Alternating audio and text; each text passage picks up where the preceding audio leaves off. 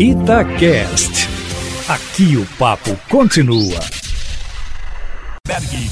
Lindenberg, mais uma vez o presidente Jair Bolsonaro vai naquela história, né? Morde e assopra. Bom dia para você. Bom dia, Júnior. Bom dia, Eustáquio. Bom dia, Lindenberg. Pois é, Júnior. E com isso, o presidente Jair Bolsonaro segue o script dele, isto é, avançar um passo e recuar dois, numa escalada que ninguém sabe aonde ele quer chegar.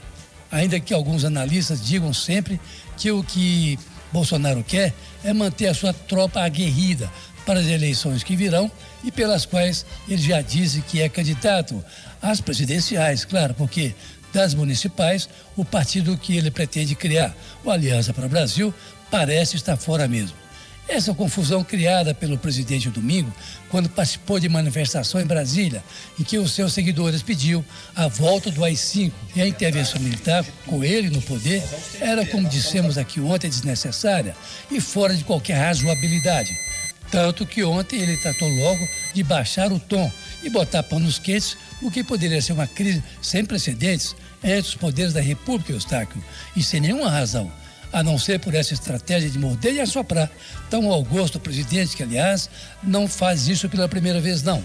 O que dá a impressão de que ele faz isso de propósito ou porque é mesmo errático, só emendando depois de enquadrado, como foi pelos seus ministros fardados que chamaram a sua atenção de domingo para segunda, ao ponto de o um ministro da Defesa, que fala pelo Exército, o general Fernando Azevedo e Silva, ter divulgado a nota ontem dizendo que as Forças Armadas têm como função, abre aspas, manter a paz e a estabilidade e são sempre obedientes à Constituição.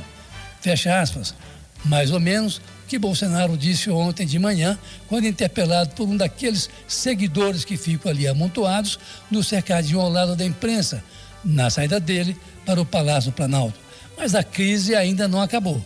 Os partidos de oposição, a despeito do funcionamento remoto do Congresso, devem pedir o enquadramento do presidente em crime de responsabilidade por ter participado de protesto em que se pedia o fechamento do Congresso e do Supremo Tribunal Federal. Um despropósito, sem dúvida, tanto que ele baixou a bola ontem.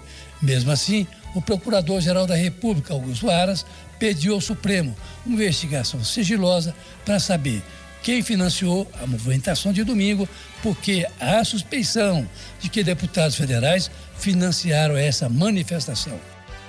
Ô Lindenberg, falando agora do governador Romeu Zema, como é que você encara a justificativa dele que não assinou a carta de repúdio às falas do presidente nos últimos dias, hein? Pois é, Eustáquio, o governador Romeu Zema parece estar entre a cruz e a espada.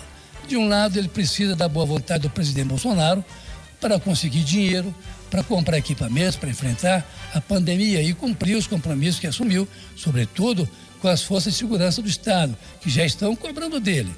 E, ao mesmo tempo, começa a ficar isolado diante da recusa, pela segunda vez, de assinar um documento do Fórum dos Governadores, do qual ele participa, com críticas ao presidente da República. Zena, no entanto, deu ontem à televisão uma explicação que não encontra paralelo na história política de Minas ao dizer que já tem problemas demais no Estado, veja só, para se envolver numa disputa entre os governadores e o governo federal.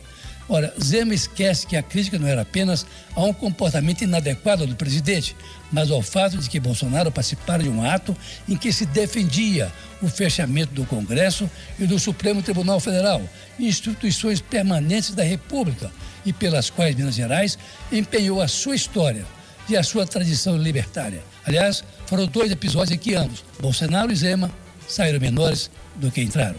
Você que me ouve, escuta. Se puder, fique em casa. E se sair, use máscara. Carlos Lindenberg, para a Rádio Tatiaia.